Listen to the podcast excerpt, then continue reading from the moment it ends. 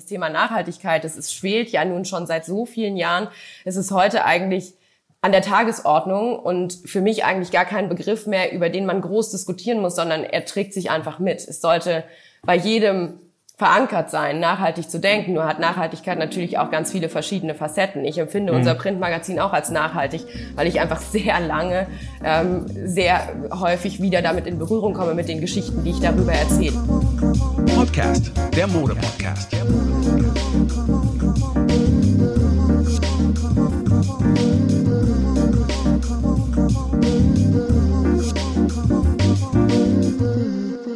Und es geht schon wieder los, so heißt der Gastenhauer.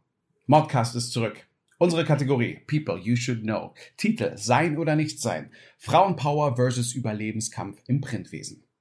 Und heute zu Gast eine Powerfrau. Macherin und die Frau hinter dem Faces Magazin. In unserer ersten Folge nach unserer Sommerpause wollen wir mit der großartigen Julia Gehlau über die Zukunft der Printwelt sprechen und sehen, ob uns auch hier eine Revolution wie in der Mode erwartet. Morgens, Julia. Schönen guten Morgen, lieber Patrice. So, die Sommerpause beim Modcast ist vorbei. Also in eigener Sache nochmal der Hinweis darauf, dass es äh, natürlich nicht selbstverständlich ist, wenn man in eine Sommerpause geht, dass man aus, aus dieser auch wieder herauskommt. Die Welt steht noch. Ich war in meiner Recherche äh, darüber schon ein bisschen erstaunt. Also der Titel ist ja heute denn Sein oder Nicht Sein, Frauenpower versus Überlebenskampf im Printwesen. Wir werden in deiner Funktion oder äh, beim, beim Faces Magazin natürlich über das äh, Printmagazin reden. Aber da gibt es auch noch so Themen wie äh, die Wave Unity, auf die wir dann nochmal zu sprechen kommen. Aber zu Beginn das Persönliche. Wir waren ja zusammen mal essen mit äh, etlichen anderen Influencern, mitunter auch mit der Redakteurin Seville, von der ich auch ganz, ganz liebe Umarmung und Küsse schicken soll. Vielen Dank. Ähm, und äh, es gibt ein Beweisfoto, was ja zeigt, dass wir uns weit länger kennen, weil wir auch noch mal in einem PR-Schuppen zusammen waren, den auch du betreut hast. Ähm, ich möchte nur anmerken an dieser Stelle, die Barbecue-Soße habe ich bis heute nicht bekommen, aber das lasse ich jetzt mal so, lasse ich jetzt einfach mal so stehen. Und da ist schon ein bisschen Kritik auch, nicht nur diese freche Bemerkung, auch ein bisschen Kritik über dieses ganze äh, PR-Wesen drüber hinweg. Aber mhm. nun gut, fangen wir doch an mit den einfachen Sachen. Ähm, Erzähl uns mal bitte erstmal, wie du jetzt im Printgeschäft gelandet bist mit all dieser Vorgeschichte. Vielleicht kann man auch dann erläutern, warum es dieses eine ominöse äh, äh, Essen gab äh, mit, glaube ich, 30 anderen Influencern. Und ähm, wir wollen natürlich auch ein bisschen darüber sprechen, wie weit ist denn Print noch relevant, gerade auch beim Magazin, was ja trotzdem auch beides bedient, Print, aber auch online. Sehr gerne. Dann ähm, hole ich zu Anfang einfach mal ein bisschen aus. Erstmal vielen Dank für die Einladung, vielen Dank für die Küsse an die Redaktion gerne zurück an dieser Stelle. Und ähm, ich freue mich, äh, bei euch zu sein heute und äh, mit euch über unser wunderbares Faces Magazin zu sprechen. Wie bin ich da hingekommen? Ich bin, ähm, habe eigentlich einen Abschluss in Modedesign vor ähm, einigen schon vielen Jahren gemacht ähm, wollte immer Designerin werden. Das äh, hat sich dann anders ergeben. Bin direkt auf Agenturseite gegangen, habe äh, mit Kommunikation begonnen in Stuttgart, habe in zwei verschiedenen Agenturen gearbeitet, immer in der Mode-Lifestyle-Branche für Kunden wie Manhattan Cosmetics und Hugo Boss und Strenes. Unter anderem, das habe ich Also gleich, gleich die großen. Gleich die großen. Okay, ja, gut. keine kleinen Brötchen direkt von Anfang. Direkt ins kalte Wasser, das war gut. So habe ich auch festgestellt, dass Kommunikation und auch die Branche ähm, genau das ist, was ich machen möchte. In der, der fühle ich mich wohl. Ähm, ich fühle mich mit den Menschen und dem Austausch wohl, mit dem, was passiert und sich bewegt. Nun war das damals so, äh, dass man sich vorstellen muss, dass äh, beispielsweise Manhattan Cosmetics zu dieser Zeit noch keine ähm, Website hatte und auch Hugo Boss noch keinen ähm, Online-Store. Es gab quasi kein E-Commerce. Ähm, wie lange ist das jetzt her? Ja, das ist 13 Jahre her. Wow. Ähm, 13 Jahre ist das her, genau, ähm, als ich damals, ähm, die Agentur hieß oder heißt heute noch Werbewelt in Stuttgart, gearbeitet habe. Ich bin da in der Beratung ähm, gestartet, in der Kundenberatung ähm, haben wir quasi begonnen, ähm, die ersten Websites und Online-Stores zu bauen, zu entwerfen, zu konzeptionieren. Genau. Moment, darf ich, darf ich hier auch noch mal kurz hier anmerken, mhm. weil ursprünglich also du bist zwar, also da die Karriere hat im Schwabenländle begonnen, aber richtig. du bist ja also nicht aus Baden-Württemberg, sondern richtig. aus Weimar, wenn ich mich jetzt nicht irre. Ganz genau, richtig. Ähm, das sind ja schon zwei unterschiedliche Welten, möchte ich meinen. Absolut, absolut. Ähm, das ist definitiv so. Ich äh, komme tatsächlich ganz ursprünglich, um richtig weit auszuholen, komme ich von einem Bauernhof in Sachsen-Anhalt. Da habe ich meine Kindheit verbracht, was äh, total schön war und bin dann äh, nach Weimar gezogen und ähm, bin dort zur Schule gegangen, habe dort mein Abitur gemacht, äh, habe da meine Jugend verbracht und bin im kleinstädtischen Weimar, der Kulturstadt 99, mit sehr viel Kunst, Kultur, Theater, Bauhaus, Uni ähm, herangewachsen und ähm, ja, von da aus dann weiter nach Stuttgart. Okay. Genau. Und äh, dort habe ich eben meinen Abschluss in Modedesign gemacht, damals an einer privaten Schule und ähm, hatte mich dann umorientiert. Mir war dann ähm, klar, Design war ein kleiner Mädchentraum und ist auch toll, aber ich war auch recht jung. Ne? Ich war 21 dann mit dem Abschluss und ähm, wollte ein bisschen mehr, noch ein bisschen mehr Substanz, noch ein bisschen mehr verstehen, was passiert dahinter. Wollte dann eigentlich Medien- und Kommunikation studieren im Anschluss und bin so bei der ersten Agentur gelandet und dort dann auch ähm, quasi hängen geblieben die ersten Jahre, was ähm, ich heute als absoluten Vorteil empfinde. Ähm, in der Praxis lernt es sich doch am besten. Und ähm, genau, da war ich dann einige Jahre, bin dann zu Liga Nova, eine andere Agentur in Stuttgart gewechselt, ähm, habe da auch ähm, das Department Brand Marketing betreut und ähm, Strukturen aufgebaut und Neukunden akquiriert und ähm, dann habe ich gedacht, mache ich mich selbstständig. Da war ich, das war 2012, genau. Ähm, das war 2012, das ist jetzt acht Jahre her. Da habe ich meine kleine, aber feine PR-Agentur gegründet, damals noch in München und äh, bin dann aber gleich nach drei Monaten nach Berlin umgezogen. Und ähm, so haben wir uns auch das erste Mal getroffen im Grunde. Das allerdings war 2014 dann schon. Ähm, Head and Heart heißt die Agentur heute noch, die besteht immer noch. Ähm, ich betreue immer noch ähm, PR-seitig Kunden über die Agentur und hatte dann einige Jahre auch einen Store in der Gartenstraße in Berlin Mitte ähm, in Kombination mit dem PR-Showroom und unserem PR-Büro. Und dort waren die Press Days 2014 und wir haben den Kunden Beesten aus München betreut, Duki und Fu ähm, die damals ja mit dir in Verbindung standen. So kamst du zu uns und wir haben da einen, ähm, in meiner Erinnerung, recht lustigen Nachmittag zusammen verbracht und dir eine Barbecue-Soße versprochen, die du, Schande auf mein Haupt, ich weiß gar nicht, ob ich die versprochen habe, ich werde es mal an Duki weiterleiten, nee, äh, nie erhalten hast. ja. Nein, die hatte tatsächlich, die, also jetzt mal bei aller Ernsthaftigkeit, also die ja. hatte Duki versprochen, also mhm. auch für die Leute, die es nicht wissen, Duki und ich kennen uns ja noch aus Zeiten, wo ich MTV-Moderator war. Und ich war, glaube ich, so einer der ersten, wenn nicht sogar der erste, der in, in deutschen Medien auch so seine T-Shirts getragen haben. Also der war ja so quasi so ein Remix-Designer ähm, und äh, hatte mich da frohlockt mit einem T-Shirt, wo Pete Rock und CL Smooth drauf sind, einer meiner absoluten Hip-Hop-Heroes und das dann so versehen mit seinem Beastie-Logo. Und ich habe das natürlich so supported, einfach so aus Love to the Game. Und äh, 2014 war ich ja schon nicht mehr MTV-Moderator und dann war ich auf der Prio-Liste nicht mehr so weit oben, dass sogar eine Barbecue, dass eine Barbecue-Soße kommen würde. Ja, das, das, es klingt sehr lustig, ich nehme das auch mit Humor, aber das ist auch wieder so ein bisschen so Sinn, äh, so, so ein Sinnbild für die Branche und dem, Opportun den dort bestehenden Opportunismus. Das ist für mich symbolisch die, äh, die, die Barbecue-Soße. Da mache ich dir nicht den Vorwurf, aber ich merke es nur an. Ich aber, verstehe. Ich möchte ganz kurz für Duki in die Bresche springen. Ich glaube, glaube, dass das gar keine bewusste Handlung war, sondern dass er auf dem Weg von Berlin nach München zurück es einfach verbaselt hat und in seinem Projekt, äh, wahnsinnigen Projektumfang von sehr vielen Brands, die sie ja dann auch aufgebaut nein, nein, haben, es möglicherweise uns, untergegangen ist. Nein, nein, wir haben uns, wir haben uns danach noch geschrieben. Ah, okay. Aber ist okay. Na es geht jetzt nicht, okay. es geht jetzt es geht jetzt nicht um das Bashing, aber halt zumindest, äh, dass wir uns hier richtig verstehen. Und äh, ich freue mich auch auf dieses Gespräch hier. Und man kann ja nicht immer alles hier mit, äh, äh nicht alles sugarcoaten in der Form. Absolut. Äh, oder Barbecue-coaten. Geht ja erst gar nicht. Aber nun gut.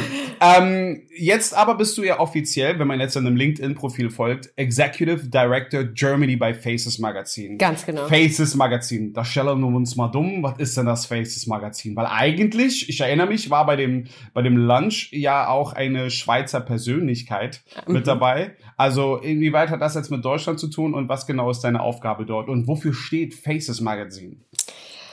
Genau, Faces ist im Ursprung ein Schweizer Magazin, das äh, zwei Brüder, Patrick und Stefan, 2001 gegründet haben in Zürich.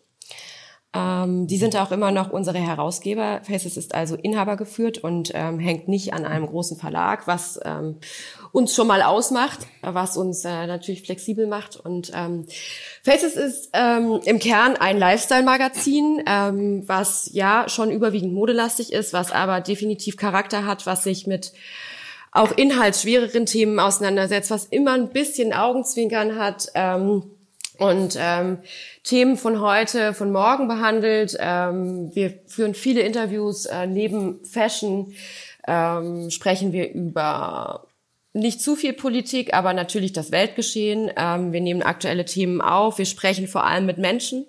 Ähm, wir sprechen mit Helden von gestern, von heute und von morgen. Ähm, es gibt sehr viele Reportagen, es gibt Interviews, Porträts von Menschen, die unsere Zeit und unsere Geschichte bestimmen und natürlich auch die Mode. Und ähm, Faces ist äh, für mich ähm, außergewöhnlich und ähm, natürlich mein Lieblingsmagazin und ähm, ganz klar, äh, ganz klar definitiv und nicht nur meins, da bin ich mir sicher. Ähm, das Feedback das, bekomme ich immer wieder zurückgespielt.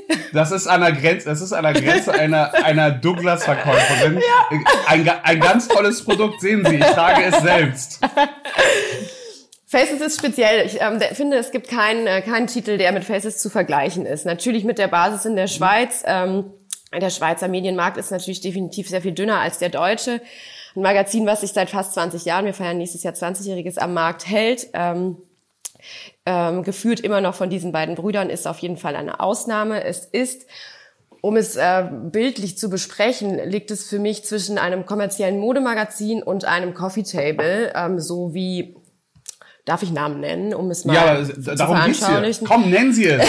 nennen Sie es beim Namen. Ich würde sagen, dass wir irgendwo zwischen einer ja, möglicherweise L oder auch InStyle ähm, und einem Interview-Magazin li liegen. Wir sind, haben ein sehr starkes, ähm, modernes ähm, Design und ein laut, eine laute Bildsprache, die wir auch nochmal überarbeitet haben im vergangenen Jahr. Und ähm, haben natürlich einen sehr kommerziellen Teil, den wir auch abdecken, der bei unseren Lesern und Kunden gefragt ist, im Sinne von ähm, Produktabbildungen, äh, Freistellerseiten und natürlich Trends, die wir beleuchten, aber eben auch diesen sehr ähm, storylastigen, äh, inhaltsschweren Teil, der inhaltsschwer nicht ist, weil er ähm, so kritisch ist oder weil er so, ähm, so staubtrocken geschrieben ist. Es ist, es ist einfach ein Heft, was man nicht meiner Ansicht nach ähm, sich ähm, am Bahnhof im Kiosk kauft, im Zug durchblättert und dann liegen lässt und aussteigt, sondern es ist ein Heft, was man gerne mit nach Hause nimmt, was man in Gänze liest und was man auch, weil es optisch einfach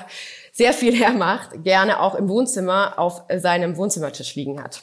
Aber nichtsdestotrotz bietet ihr aber auch äh, noch also ausreichend oder doch sehr vielen redaktionellen Inhalt auch online an. Absolut, genau. Und das auch schon sehr frühzeitig. Ähm, das macht uns natürlich aus. Wir sind ja kein behäbiger großer Verlag oder ähm, haben große Struktur, angelegte Strukturen. Wir können sehr schnell auf aktuelles Geschehen reagieren, sehr schnell Dinge ausprobieren. Wir sind wendig und flexibel und wenn wir zusammensitzen und ähm, entscheiden, dass äh, der Markt dieses jetzt verlangt, dann dauert es bei uns nicht wahnsinnig lang, das aufzugleisen. Und dann greift sehr schnell sehr viel ineinander. Und entsprechend haben wir sehr früh auch unsere digitalen Kanäle aufgebaut. Und im Moment oder aktuell ist es einfach so, dass klar Print unser Rückgrat ist.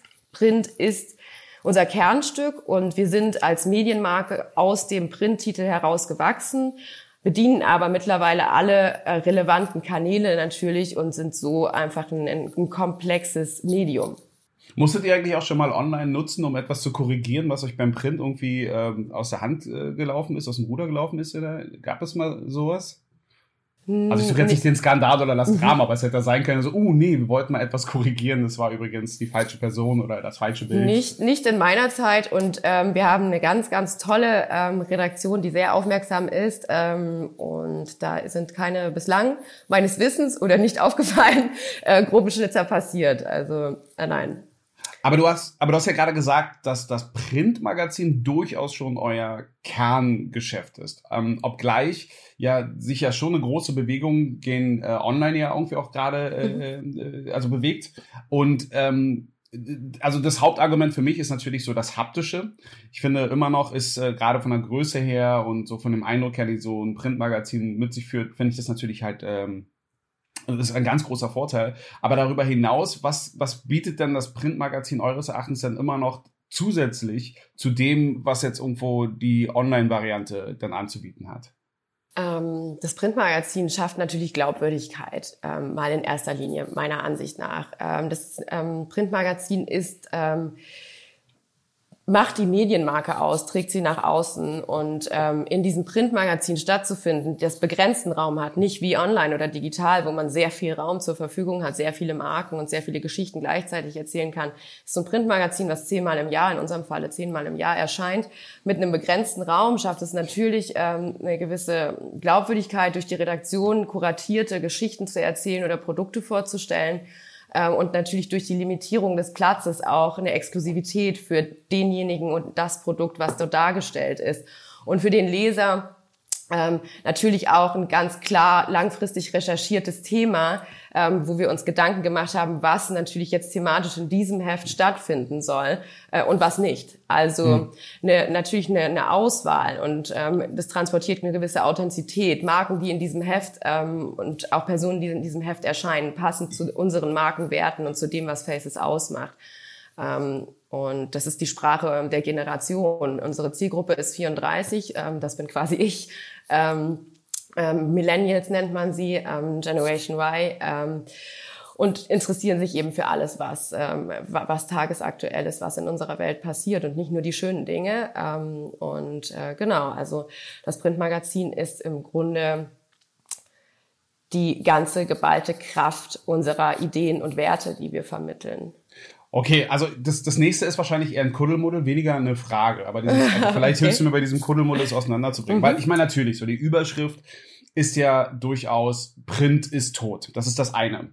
Und dann kommen aber auch wieder die Argumente, die wir hier gerade schon reingebracht haben, eben tatsächlich, was das Haptische angeht, diese Glaubwürdigkeit, die du gerade angesprochen hast, aber auch die Umstände sind anders. Und bevor ich die weiter ausführe, ich erinnere mich ja als Apple, wir, wo wir schon dabei sind, auch Marken zu nennen, mhm. die ja auch halt sozusagen diesen digitalen Kiosk hier anbieten wollten. Und ähm, ich erinnere mich ja noch, wo bei einer Keynote denn der äh, Chef Tim Cook auf der Bühne stand und darauf äh, nochmal hinwies, so wie er erinnerte sich noch an die Zeit, wo er am Kiosk da so ein bisschen rumhing und sich da die Magazine durchgelesen hat, so beeindruckt war von den ganzen Covern und dieses wollte er digital wieder umsetzen.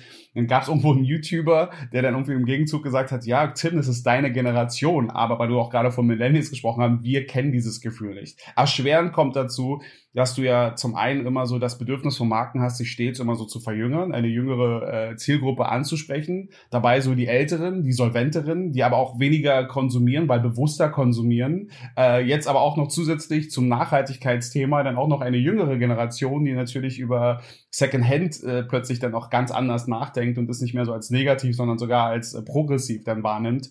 Ähm, und dann auch noch Marken, die da so ein bisschen, äh, weil du ja meintest, ihr seid so wenig politisch, wie es nur geht. Und das ist halt schwierig heutzutage ja so komplett unpolitisch zu sein, weil eben der Konsum an sich ja schon eine politische Einstellung und auch ein politisches Statement sind. Ähm, sich da zu orientieren, was wenn wir überhaupt jetzt eine Frage stellen können, kann man da überhaupt denn noch so als Antriebsfeder nehmen oder als Vision, als, als Ziel? Ich denke, was, äh, was ganz wichtig ist, äh, ist zu sagen, dass Print ganz aktuell definitiv nicht tot ist, weil wir sind hier und ähm, ganz viele unserer Kollegen sind es auch.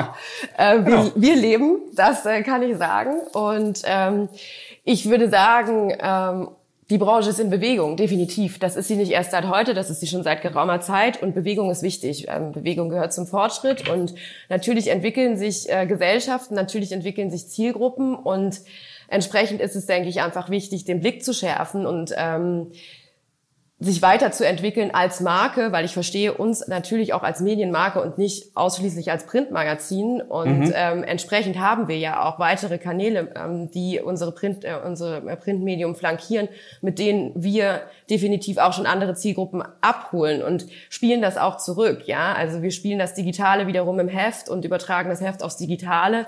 Ähm, es ist, denke ich, wichtig, wachsam zu bleiben, an den Leuten dran zu bleiben. Ich meine, natürlich ist es so. Ich war kürzlich auf einem auf einem Kongress, da ging es um die Generation Z, die ja nun mal auch die nächsten sind. Ähm, die haben auch noch Aufmerksamkeit. Wenn sie Glück haben, wenn sie nicht das 21 kommt. So, hast du recht, hast du recht.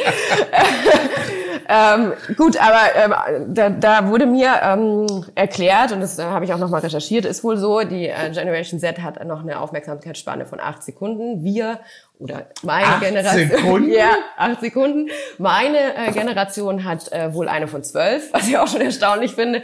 Aber acht Sekunden ist nicht viel, definitiv. Da muss man sie recht schnell und zügig abholen. Ähm, gut, und das ähm, macht man natürlich auch über andere Kanäle. Aber was du eben auch angesprochen hast, ist äh, das Second-Hand-Thema, dass die Rückorientierung, die gab es immer und die wird es immer geben, der Meinung bin ich. Man hat ähm, diese Retro-Gedanken hat jede Generation, oder? Ich hab, äh, denke auch, äh, wenn man über Mode oder Kleidung spricht, äh, meine Mutter hat schon in meiner Jugend immer gesagt, ach Mensch, das hatten wir doch früher auch. Das hatten wir doch schon, das gab's doch schon.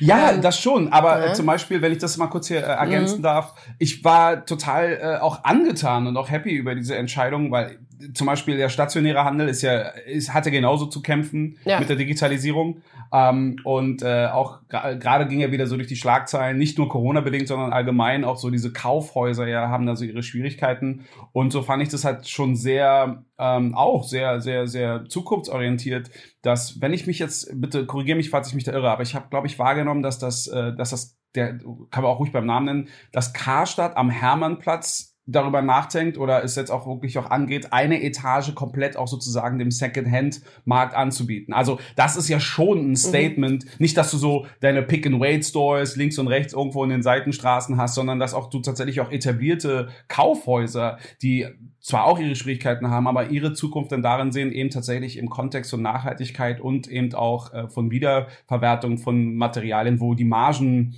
vielleicht gar nicht mal so viel geringer sind, wie viele äh, meinen äh, denn da sind. Aber die Frage wird dann schon auch sein, was den Support der eben äh, klassischen Hersteller dann auch äh, beitragen wird. Ich glaube, das hat es in der Qualität vorher eben noch nicht gegeben. Absolut. Es ist natürlich ein Riesenumdenken. Das Riesenumdenken ist gefragt es ist seit vielen Jahren gefragt. Ich habe dir gerade erzählt, vor fast 13 Jahren haben wir den ersten Online-Store von Hugo Boss äh, konzipiert. Das war eine Riesenraunen. Die, die ähm, Händler waren wahnsinnig panisch. Äh, kannibalisiert sich das? Oh mein Gott, natürlich sind wir jetzt in der Situation, wo sich die Dinge verschoben haben. Ähm, das ist der Lauf der Dinge. Und ich denke aber auch, dass es natürlich für alle einfach wichtig ist, aus der Behebigkeit rauszukommen. Ähm, und, und äh, neu zu denken und umzudenken. Und ähm, natürlich betrifft ähm, das alle und bedingt sich auch. Ne? Also die, der, der Rückgang im Retail betrifft natürlich auch uns, weil es natürlich unsere Kunden, unsere Anzeigenkunden betrifft, keine Frage. Wir sind alle gefragt, gemeinsam kreative Konzepte umzusetzen. Und das Thema Nachhaltigkeit, das ist, schwelt ja nun schon seit so vielen Jahren. Es ist heute eigentlich an der Tagesordnung und für mich eigentlich gar kein Begriff mehr, über den man groß diskutieren muss, sondern er trägt sich einfach mit. Es sollte bei jedem verankert sein, nachhaltig zu denken. Nur hat Nachhaltigkeit natürlich auch ganz viele verschiedene Facetten. Ich empfinde mhm. unser Printmagazin auch als nachhaltig, weil ich einfach sehr lange, ähm, sehr häufig wieder damit in Berührung komme mit den Geschichten, die ich darüber erzähle. Ja, ähm, und äh, ich finde das ja, ich, ich, finde das ja löblich, dass, äh, dass äh, Karstadt diesen Weg geht, oder? Und ähm, zumindest den Versuch startet. Ich glaube, versuchen muss man es eben vor allem. Es sind auch Zeiten und Situationen meiner Ansicht nach, in denen man Dinge probieren muss, weil wir, weil es nicht so viele Menschen gibt, die es wirklich besser wissen. Wir sind jetzt mit, äh, mit Situationen konfrontiert, in denen wir alle noch nicht gewesen sind. Ähm, dadurch verschiebt sich einfach wahnsinnig viel und ähm, ich denke, die was einfach wichtig ist, ist, äh, dass es einen gewissen Zusammenhalt gibt und dass wir die Wichtigkeit untereinander erkennen und uns da gegenseitig stützen. Und wir als Medium supporten, was die Branchen tun, um, um, um Fortschritt ähm, zu begehen und ähm, die Branchen uns weiterhin supporten, um unsere Plattform weiterhin zu erhalten. Mhm. Und braucht man, also gerade was so Corona angeht, ich glaube, ein großer Trend, der mit reingekommen ist, neben der Maske, ist ja auch wirklich so der bequeme Look. Äh, es gibt ja, es langsam kommen ja wieder so diese zwei, drei Events, wo man sich da wieder so schick machen kann und so weiter und so fort. Ähm, Merkst du schon, dass da wieder so ein bisschen, dass da wieder Bewegung reinkommt, dass sich da neue Trends bilden? Oder ist es dann einfach, du, ich bin froh, dass überhaupt was los ist, dass es egal, wie ich mich darstelle? Also, wie formuliere ich diese Frage am besten oder den Gedanken, den ich hier gerade habe? Ich stelle, wenn ich mir zum Beispiel, also ich bin ja dankbar über das Internet, dass es halt so viel Auswahl gibt, dass du mehr Auswahl als jemand zuvor hast. Bin aber dann dadurch ein bisschen so schockiert, dass aber so die Vielzahl der Menschen sich dann doch immer wieder auf einen einzigen Look irgendwo einigen will. Sei es jetzt nun, ich bin Anfang 20, ich muss mir die Lippen machen, ich muss den Hintern zeigen, als Typ muss ich Bodybuilding machen und so weiter und so fort. Äh, äh, ich ich, ich habe das Gefühl, desto mehr Auswahl es gibt, desto weniger wollen die Leute an Auswahl haben. Wie ist es denn das im Printmagazin? Ist es denn hilfreicher, Aufmerksamkeit zu generieren, zu sagen, Leute, das ist ja eine Trend. Ihr macht alles richtig, wenn ihr dabei seid. Oder hey, wie wär's mit einer Alternative? Versucht doch mal das und jenes. Also es gibt ja immer nicht nur einen Trend. Ähm, es gibt ja immer eine Vielzahl an Trends, die sich auch äh, bei einer Also alle acht Sekunden gibt's einen neuen Alle acht Sekunden, genau, richtig. Mittlerweile. Ähm, die sich ehrlicherweise doch auch immer wieder ein bisschen wiederholen. Und dann natürlich schrammt dann immer mal eine neuzeitliche Entwicklung daran. Und klar, vor allem natürlich geht es ja auch viel um Technologie und die Weiterentwicklung von Stoffen und Materialien, ähm, aber im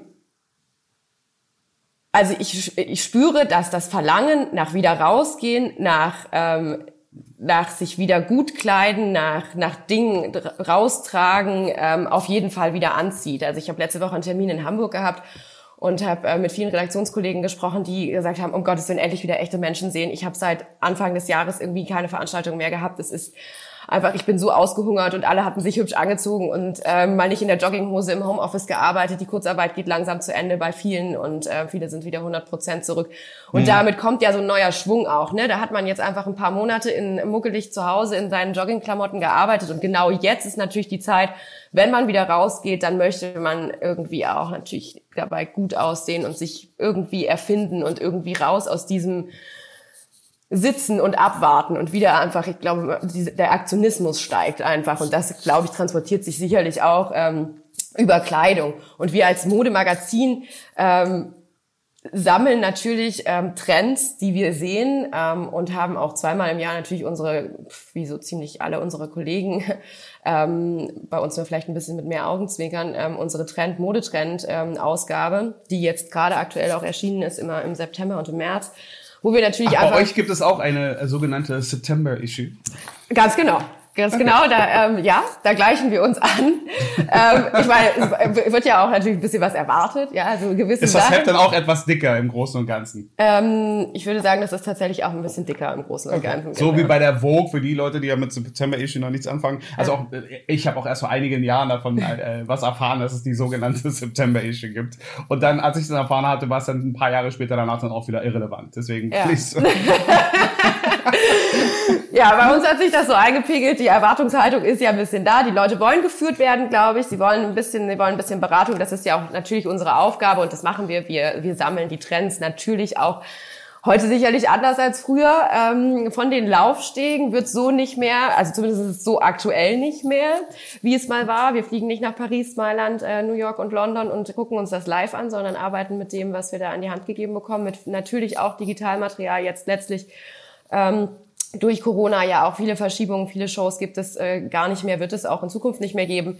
Ähm, es ist natürlich eine neue Arbeitsweise, aber Trends gibt es und gerade aus solchen Situationen heraus natürlich noch viel mehr, weil ähm, solche Situationen neue Trends bilden, die vorher nicht da gewesen sind. Ich glaube auch von Virgil Abloh habe ich vor kurzem auch gesehen, er hat sich ja mit dem äh, Enfant terrible äh, Takeshi Miike zusammengetan, um einen Imagefilm zu produzieren, ähm, ohne dass man wirklich einen Fokus auf die Produkte hat. Das ist ja, also das ist tatsächlich einfach, es geht nur noch um ein Image und äh, eben, wie du es gerade gesagt hast, ist ja mehr so, die, die Marke zählt ja als mehr als, als jemals zuvor. Deswegen ist meine Frage, ähm, was glaubst du, wie wird sich jetzt bestimmt, wie werden sich bestimmte Trends jetzt überhaupt jetzt noch so entwickeln? Also ist es jetzt noch, ich brauche einen großen Balenciaga-Trend, um bei den jungen Menschen irgendwo noch so zu punkten? Äh, ist es denn wieder so diese Haptik? Ist es die Nachhaltigkeit? Äh, geht es darum, etwas auszusagen? Frauenpower. Corona hat ja, jetzt haben wir es endlich mal ausgesprochen, so vieles durcheinander gebracht. Und wie du es gerade sagst, ist ja schon so ein bisschen der Bedarf wieder so nach einer gewissen Form von Normalität. Aber was ist denn bitte diese Normalität noch und wie macht sich das denn tatsächlich auch modisch jetzt bemerkbar, wenn ja auch diese Events nicht mehr so stattfinden, wie man sie auch einst kannte? Ist TikTok die, der neue, die neue Fashion Week? ja, für die acht Sekunden Aufmerksamkeitsspanne wahrscheinlich schon. Ähm, ich denke, es wird sehr viel demokratischer, aber das hatte sich schon vor Corona ähm, hatte sich schon vor Corona abgezeichnet, oder? Es äh, gibt ja genug Häuser, ähm, P&C ganz, ähm, ganz äh, allen voran, die auch in Berlin zur Fashion Week schon ähm, für Endkunden äh, präsentiert haben. Ich glaube, About You hat, ähm, macht ja auch schon seit geraumer Zeit äh, größere Veranstaltungen für Endkunden. Ähm, ich denke, man nimmt den, den tatsächlichen Kunden früher mit an der Stelle, weil man äh, ja mhm. gar keine andere Wahl hat. Man hat einfach die Vorlaufzeiten nicht mehr, die man früher hatte. Es verschiebt sich. Es gibt eben an allen Stellen Verschiebungen, ganz klar. Und man muss auch da ähm, neue Kommunikationswege gehen. Und ähm, so wird sich das an der Stelle sicherlich weiterentwickeln. Wie, wie ganz konkret die Verschiebungen langfristig aussehen werden, kann ich nicht beurteilen. Ähm, weil natürlich letztlich jetzt auch noch so viel unklar ist. Man lebt ja auch irgendwie von Woche zu Woche, ähm, ja gar nicht mehr bis zum nächsten Jahr.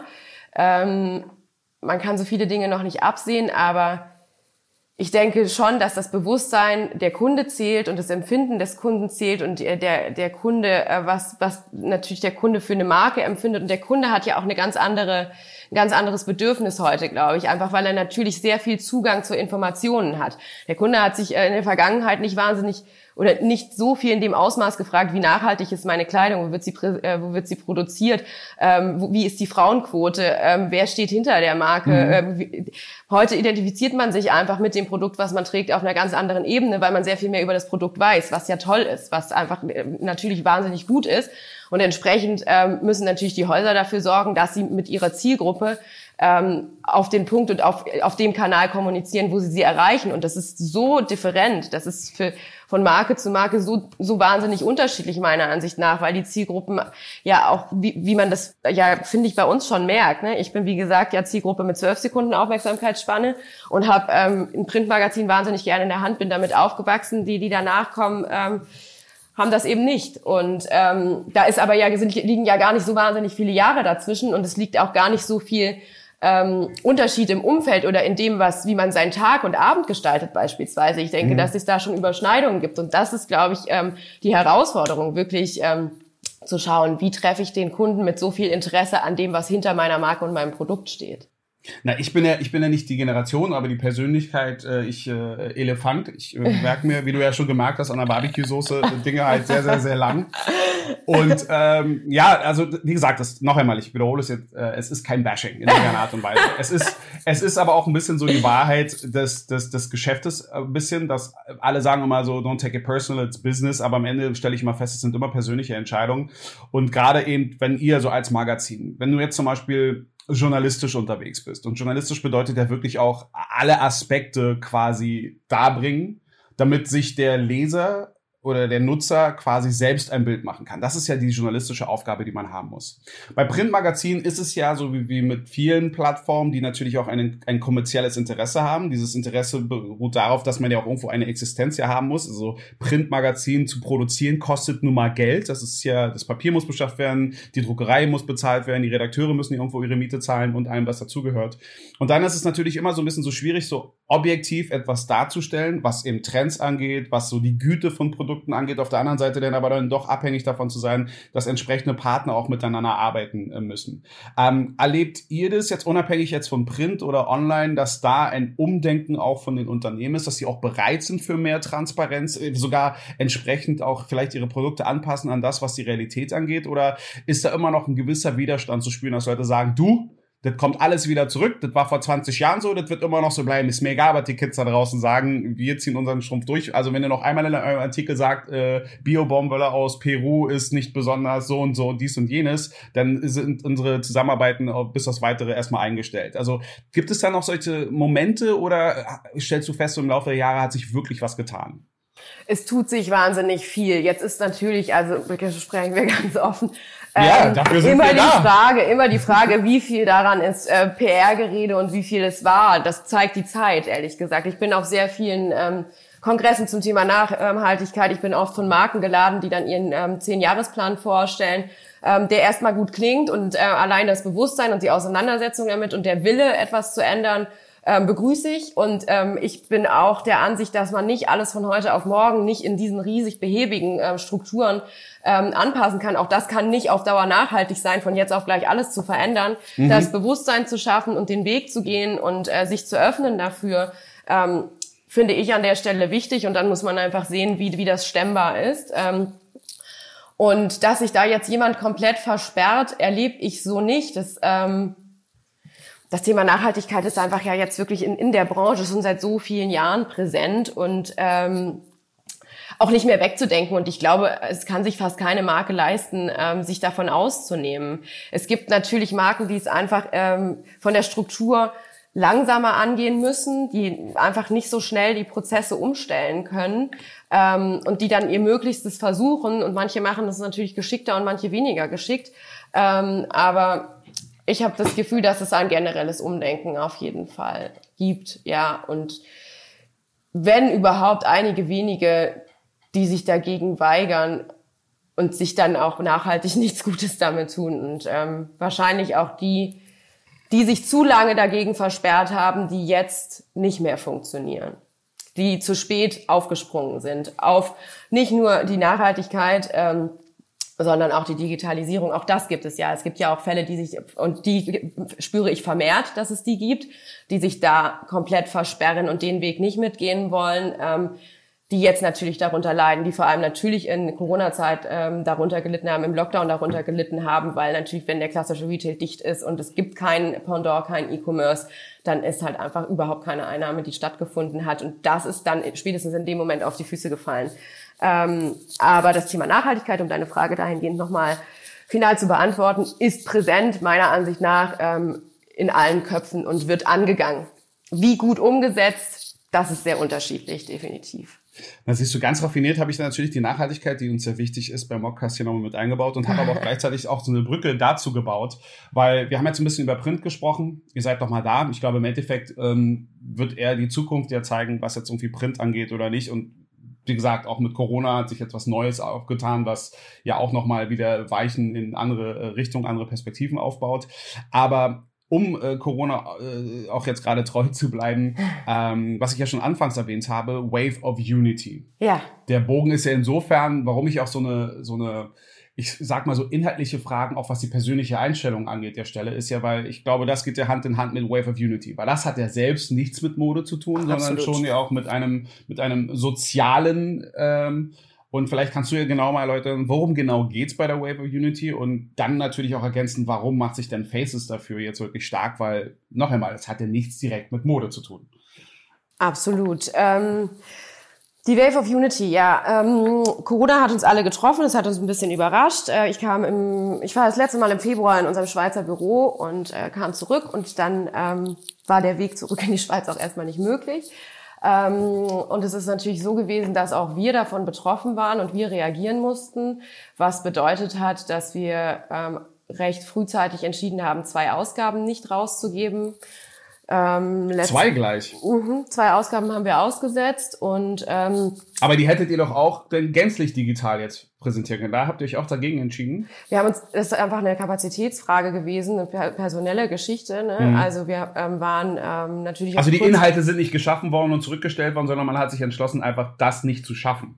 Ganz genau. Sie wurden okay. nicht geschaffen, einfach weil wir kein, also keine, keine äh, Ressourcen zur Verfügung hatten. Also äh, unser Schweizer Büro war fast zu 100 Prozent ähm, auf Kurzarbeit ähm, und dann war niemand da, der ein Heft hätte machen können und auch kein digitales. Okay. Ähm, genau. Das hat uns insofern betroffen, aber natürlich haben wir äh, die Zeit genutzt und haben uns Gedanken gemacht und haben uns natürlich auch in dem Moment damit auseinandergesetzt, was bedeutet das? Was bedeutet das nicht nur für uns? Was bedeutet das für die Welt? Was bedeutet das generell? Und wen trifft es hier am härtesten? Und was können wir tun? Und das ist natürlich das, was, was wir haben. Wir haben Reichweite, wir haben eine gewisse Aufmerksamkeit, wir haben eine gewisse Glaubwürdigkeit. Ähm, die wir nutzen wollten. Ähm, und äh, für uns war es wichtig, was zu tun, was ähm, und nicht gelähmt in der Situation zu sitzen und zu warten, was uns passiert und was mit uns als, ähm, als Magazin passiert und wie sich das wohl entwickelt und wann die Geschäfte wieder aufgehen. Ähm, uns war es wichtig, einfach was beizutragen und so haben wir die äh, Wave of Unity ins Leben gerufen. Eine digitale Bewegung, eine Instagram-Bewegung, in der wir aufgerufen haben, sich zu beteiligen und ähm, das Bild unserer Wave of Unity ähm, zu verbreiten und haben damit mit verschiedenen Markenpartnern gemeinsam Geld gesammelt. Markenpartner haben sich mit Spenden beteiligt ähm, und über unsere Reichweite wurde dann das Thema transportiert und wir haben jetzt äh, schlussendlich ungefähr eine Reichweite von vier Millionen erreicht mit der Aktion, was doch sich ganz gut sehen lässt und haben letzten Endes 10.000 Schweizer Franken an das Rote Kreuz gespendet, die ähm, sich ehrenamtlich ähm, um wichtige Hilfsaktionen ähm, kümmern zur Krisenabwehr und dann natürlich ähm, maßgeblich beteiligt waren auch ähm, die Corona-Nebenwirkungen ähm, mit zu betreuen. Und genau, das ist die Wave of Unity gewesen. Und das machen wir eben, weil wir die Plattform haben, in der, auf der wir kommunizieren können, auf der, ähm, und natürlich einfach ein Publikum haben, was sich ja, wie gesagt, nicht nur für Mode interessiert, was sich für sehr viele Themen interessiert. Und auch vorhin, wir versuchen nicht möglichst gar nicht politisch zu sein. Wir sind natürlich, wir sprechen über Nachhaltigkeit, wir haben eine Topic Unfuck the World und wir sprechen über ähm, das Weltgeschehen, wir sprechen darüber, was in den USA los ist. Ähm, das, das tun wir, aber ähm, wir tun es natürlich als neutrales Medium. Und ähm, das nutzen wir und das ist, macht auch unsere Zielgruppe aus, das Interesse daran. Und äh, so konnten wir natürlich ähm, ein bisschen was bewegen, ein bisschen was beitragen äh, für die Leute, die wirklich angepackt haben in der Zeit. Aber jetzt mit dem Ergebnis, wo ihr auch ihr damit ihr zufrieden seid als solches. Ist da jetzt der, der, der Bedarf nach mehr entstanden oder wird es jetzt wieder auch eingemottet? Es war für die Zeit, die, also so die erste Lockdown-Zeit dann irgendwie notwendig oder irgendwie weit, glaubst du, wird das jetzt auch den Betrieb bei euch bei Faces ähm, jetzt auch verändern? Das Thema äh, Charity generell? Naja, allgemein, weil ich meine, wenn du den Leuten ja schon was anderes anbietest als das, was das Tagesgeschäft, also Lifestyle und Co. irgendwo auch anbietet. Und wie gesagt, diese, diese politische Einstellung ja immer so ein bisschen so, es muss ja auch Leute geben, die auch für den Spaß zuständig sind. Da sind wir uns mal Absolut. Aber, aber, ja.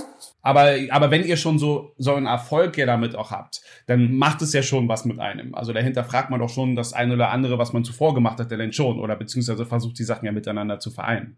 Du, aber das tun wir. Das ist ja nicht neu. Also wie gesagt, wir sind kein kein klassisches Modeheft. Wir sind nicht ähm, zu 100 Prozent und auch nicht zu 80 Prozent besteht das Heft nicht daraus, was trage ich und was kann ich stylen zu.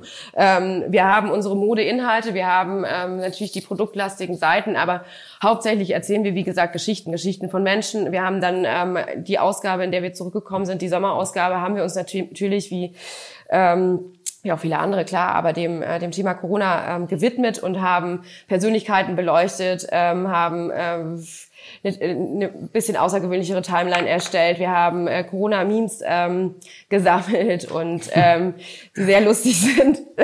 Und sie hören nicht auf, es kommen immer mehr. ja, ähm, ja, und äh, haben uns natürlich äh, mit dem Thema Zukunft und verschiedenen Szenarien, was wäre wenn, auseinandergesetzt. Und das ist nicht neu. Das ist bei uns überhaupt nicht neu. Also ähm, das passt sehr gut zu uns. Die Wave of Unity passte sehr gut zu uns und eben auch sehr gut zu unserem Leser und zu dem, was wir tun. Wir setzen uns mit Themen auseinander und ähm, mit der Welt und mit dem, was geschieht. Und zusätzlich sind wir auch für Spaß zu haben und zusätzlich kümmern wir uns auch, uns auch um die schönen Dinge, selbstverständlich. Aber bei uns ist das schon immer ein Mix gewesen und das macht eben Faces auch aus. Das ist es, was, was Faces zu einem besonderen Heft macht, mit dem man sich gerne identifiziert, weil es ähm, eben nicht nur an der Oberfläche bleibt, sondern schon auch ähm, reingeht. Und ähm, ja, deswegen passt das wahnsinnig gut zusammen und ich denke, den Weg werden wir zielgerichtet so weitergehen.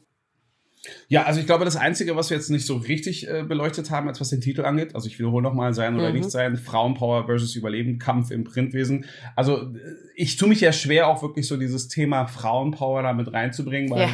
also gerade was das Mode und Printwesen angeht, auch Agenturleben würde es ja ohne Frauen nicht gehen. Da kann man höchstens darüber reden, warum bestimmte äh, Chefposten denn immer noch nicht so von genauso vielen Frauen äh, äh, ähm, äh, geboten werden, wie auch äh, wirklich auch Frauen in diesem ganzen Gewerbe ja auch irgendwo arbeiten.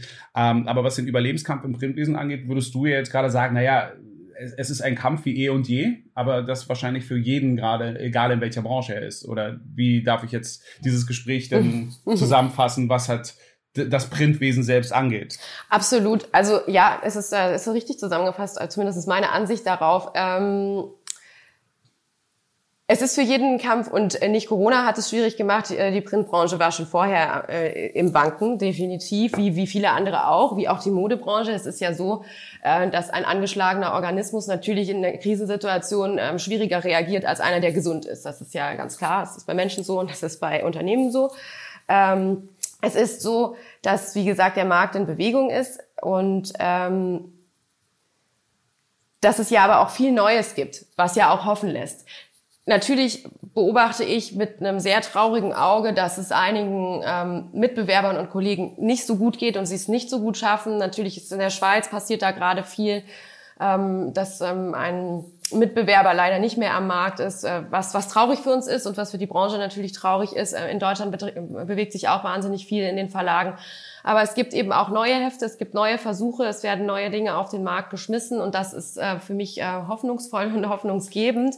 Und ähm, meiner Ansicht nach wird es die Berechtigung geben und es ähm, ist natürlich so, dass man sich Dinge, Dinge genau überlegen muss und dass man seine Berechtigung schaffen muss. Das ist aber bei jeder Marke so und so ist es auch bei jedem Printtitel. Und so gerne man auch einen Sündenbock äh, finden möchte, immer für alles, der für alles verantwortlich ist, wird es an der Stelle nicht Corona sein. Corona wird einfach dafür gesorgt haben, dass ähm, frühzeitig oder frühzeitiger, als es ohnehin passiert wäre, ähm, einiges beendet wurde. Und ähm, alle, die jetzt noch da sind, sollten wohl das Beste daraus machen. Wir tun das. Wir versuchen täglich natürlich unsere Berechtigung neu zu schaffen und uns neu zu erfinden und ähm, am, am Markt und an der Zeit zu bleiben, an unserer Zielgruppe zu bleiben. Ich glaube, das ist einfach wahnsinnig entscheidend. Das habe ich in den letzten Jahren, seitdem ich in der Branche arbeite, immer wieder erlebt, dass das einfach ein großes Defizit ist. Das, das hat viel mit Ego zu tun, meiner Ansicht nach, dass man ganz oft seine Zielgruppe falsch einschätzt ähm, und dann an ihr vorbei kommuniziert. Ähm, und das ist eben etwas, was nicht passieren darf. Und wenn ein Printmedium oder eine Marke sich ganz klar darüber ist, ähm, wer tatsächlich der Ansprechpartner ist ähm, und den Weg findet, zu ihm äh, durchzudringen, dann ähm, wird es auch weiter funktionieren. Na, wobei das, das Gespräch hatte ich, nee, das Gespräch, also um das jetzt mal so philosophisch so sich so, zum Ende zu widmen, weil es geht ja um Vision und persönliche Entwicklung und so weiter. Also das, das Thema haben wir jetzt dann quasi auch durch. Aber weil, nee, aber weil du ja gerade gesagt hast, es gibt ja durchaus Magazine, die jetzt ein, sich einstellen und dann gibt's aber Leute, die es aber dann trotzdem aufs Neue nochmal versuchen wollen. Äh, die Frage ist ja, weil wir von der Zielgruppe sprechen, gibt es dann überhaupt noch diese spezifische Zielgruppe für was auch immer? Weil natürlich äh, gibt es äh, äh, in Zeiten, wo ja alles so ein Mischmasch geworden ist und Unternehmen, also meine Lieblingsmarken, die ich immer nenne, sind ja Google, Apple und Red Bull. Marken, die ein Produkt herstellen, was so gesehen keine wirkliche Zielgruppe hat. Früher konntest du die, die Apple-Brand immer so dem Hipster im Café hier in Berlin-Mitte irgendwo dann irgendwie zu äh, äh, zwitschern, aber dadurch, dass ja so viele Leute auch ein iPhone haben, ist das Telefon, ist es einfach ein Gebrauchsgegenstand, den so viele Leute haben, von dem aber von dem Ökosystem Apple pro, äh, ähm, profitiert. Google das gleiche. Google ist es doch egal, ob du jetzt nach äh, deiner neuen Sexpuppe irgendwo googelst oder nach literat literarischen äh, äh, Highlights. Ähm, und Red Bull Bull, okay, gut, da ist es dann wieder, die haben ja andere Sorgen, glaube ich, aber zumindest ist das ja genauso eine Brand, die bei ähm, Cross, äh, ähm, also bei Extremsport-Events genauso vertreten ist wie zum Beispiel äh, an der Côte d'Azur bei, bei der Formel 1 oder so oder Monaco und so weiter und so fort. Weißt du, was ich meine? Ja. Und so und sich da so noch zu sagen, es gibt eine bestimmte Zielgruppe. Ich kann jetzt auch nicht mehr sagen, Hip Hop ist eine Allgemeinkultur für eine bestimmte Nische. Das ist Mainstream. Und mhm. ähm, das Gespräch, was ich vor kurzem mit einem äh, Kinodirektor, also äh, Kinodirektor hatte, war dass du heutzutage, egal in welcher Branche du bist, stets um die Zeit von Menschen buhlst. Weil wir alle die gleichen Plattformen, wir sind alle in unseren Bubbles, aber benutzen, ob es jetzt Instagram ist, TikTok, Facebook oder was ist da sonst noch alles, so wie Tinder, Bumble, wie auch immer, dass wir immer auf diesen, diesen Bubbles irgendwo sind. Wie einfach oder wie schwer ist es, da jemand noch zu erreichen mit neuen Ideen, neuen Inspirationen? Ja, wir haben ja da vorhin drüber gesprochen, dass es eben dem Leser und dem Kunden letztlich darum geht, sich identifizieren zu können. Es geht ihm darum, ähm, zu wissen, inwieweit passt diese Marke zu meiner Persönlichkeit. Es gibt mhm. Marken und die gab es schon immer, es gab also oder schon sehr lange. Ähm, ja, wie Tempo. Ne? Also das, äh, das wird es auch immer geben, natürlich äh, extrem zielgruppenübergreifend und letztlich klar haben wir als Titel auch verschiedene Zielgruppen, aber eben entsprechend auch verschiedene Kanäle und verschiedene Arten der Kommunikation, dann auf welche möglichst auf Augenhöhe zu kommunizieren mit der Zielgruppe. Und dafür schafft man eben ja verschiedene Kanäle und deswegen schafft auch Google natürlich verschiedene ähm, und, und Apple verschiedene Marketing-Cases und nicht nur einen ganz gezielten, oder? Also natürlich ist es ja ist da eine gewisse Flexibilität abverlangt. Ähm, aber das ist Aber sie bedienen mehr einen Bedarf, als jetzt wirklich, dass Ja. sie eine Idee, dass sie eine Idee Ja. verkörpern. Und du sagst Ja. es ja gerade, mit Faces wollt ihr schon äh, eine gewisse Zielgruppe auch ansprechen. Deswegen frage ich mich so, gibt es die überhaupt noch? Ja, die gibt es. Die gibt es. Äh, die, die, es gibt die Zielgruppe, die sich in äh, und da glaube ich eben ist es ist gena- wahrscheinlich das Gegenteil richtiger. Je spitzer, desto besser, um eine Identifikation ganz klar auszumachen. Ähm, also es gibt ja auch ein Medium, das heißt Beef. Ich glaube, das habe ich jetzt schon wieder bei in sehr vielen Männerhaushalten gesehen, ähm, tatsächlich äh, überraschenderweise. Und ähm, das ist ja eine klare Identifizierung, oder? Also eine ganz klare spitze Zielgruppe auch. Und ähm, das scheint zu funktionieren. Das liegt dann zu Hause, das liegt ähm, im Wohnzimmer ähm, und wird vorgeholt, wenn man im Sommer in die Grillsaison startet und im Winter wahrscheinlich, wenn man äh, sich das Fleisch im Backofen macht. I don't know. Aber ähm, ja, ich denke an der Stelle wahrscheinlich, je spitzer, desto besser und äh, je klarer positioniert, desto besser, weil man sich dort dann in seiner eigenen Welt wiederfindet. Man, wir als Magazin bedienen ähm, ein umfängliches Interesse einer Person und das ist, ähm, ist natürlich eine Generationsgeschichte, klar. Und im Moment ähm, sind wir spezialisiert auf die Generation im Schnitt 34 Jahre alt ähm, und sind natürlich aber wie gesagt Ah, da bin ich zu jung für. Bin ich zu jung. ja, bist du Ja. zu jung für Patrice, das tut mir leid. Ich wollte dir ja, ich wollte eh fragen, ob du überhaupt das Magazin in der Hand hast gerade und oder schon auch hattest und ähm, hätte dir Da, natürlich- das das Ja. auf jeden Fall, aber ich habe auch tatsächlich hier die Seite auch gerade auf. Habe schon gerade gesehen, es gibt auch einen Wettbewerb, wo ich von äh, äh, Body Shop jetzt auch so eine Kamillen äh, Creme gewinnen kann. Äh, aber auch wirklich sehr interessiert, ein ganz groß. Ich bin auch ein ganz großer Taschenfan zum Beispiel. Und da, Ja. okay, Expanding Universe habe ich auch gesehen, das Hubble Space Teleskop. Also das ist jetzt zum Beispiel für mich ja so der Inbegriff, wo Print wirklich für mich hat funktioniert. Das sind ja diese Coffee Tables und da party ich mit ein. Also ja, ich bin da schon im Game drinne. Super. Julia. Ja, das, das freut mich. Das finde ich Ja. gut.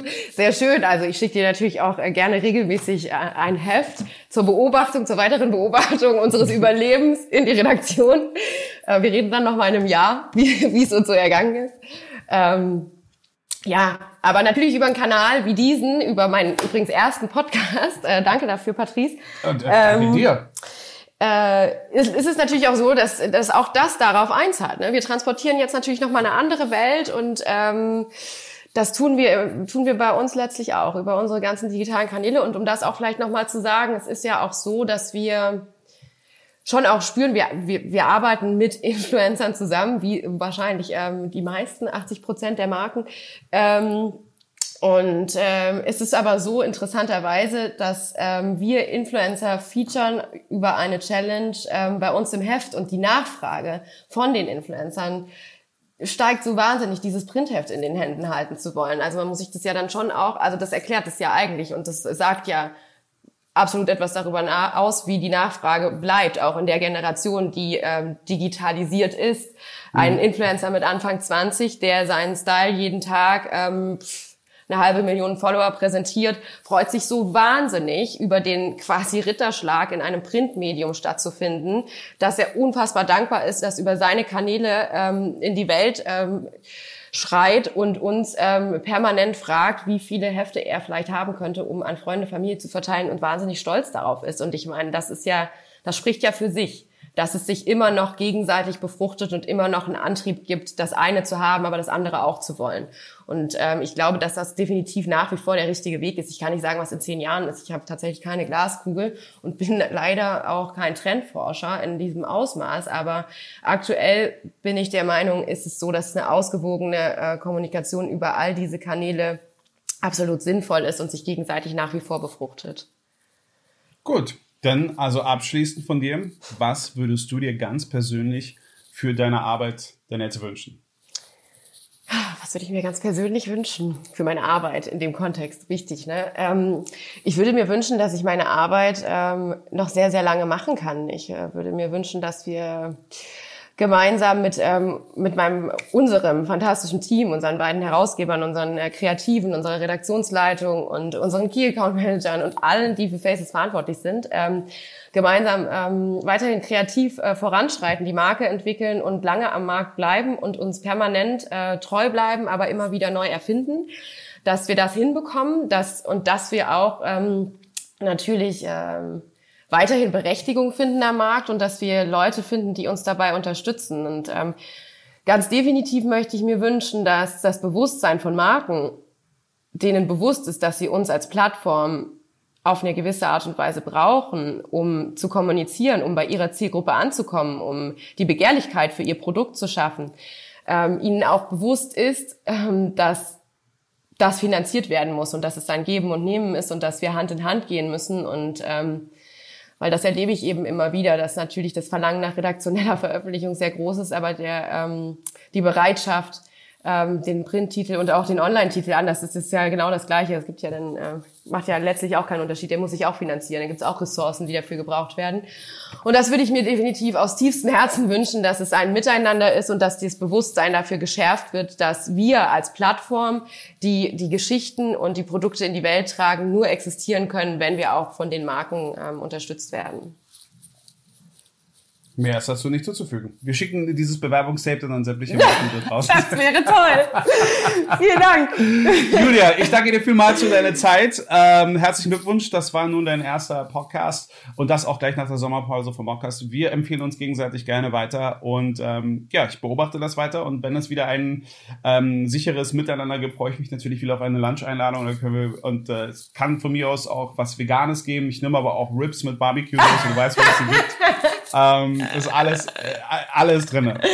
Wunderbar, Patrice. Ich danke dir viel, vielmals. Das hat mir großen Spaß gemacht. Guter Start in die neue Woche und ähm, wir sehen uns bald und ich werde alles versuchen, an deine Barbecue-Soße zu kommen. Also, das ist okay. Ganz liebe Grüße, lieber an die Käseproduzenten aus der Schweiz. Die habe ich ja auch kennenlernen dürfen. Also ja. an dieser Stelle. Auch Julia, mach es gut und bis bald. Bis ganz bald. Einen schönen Tag.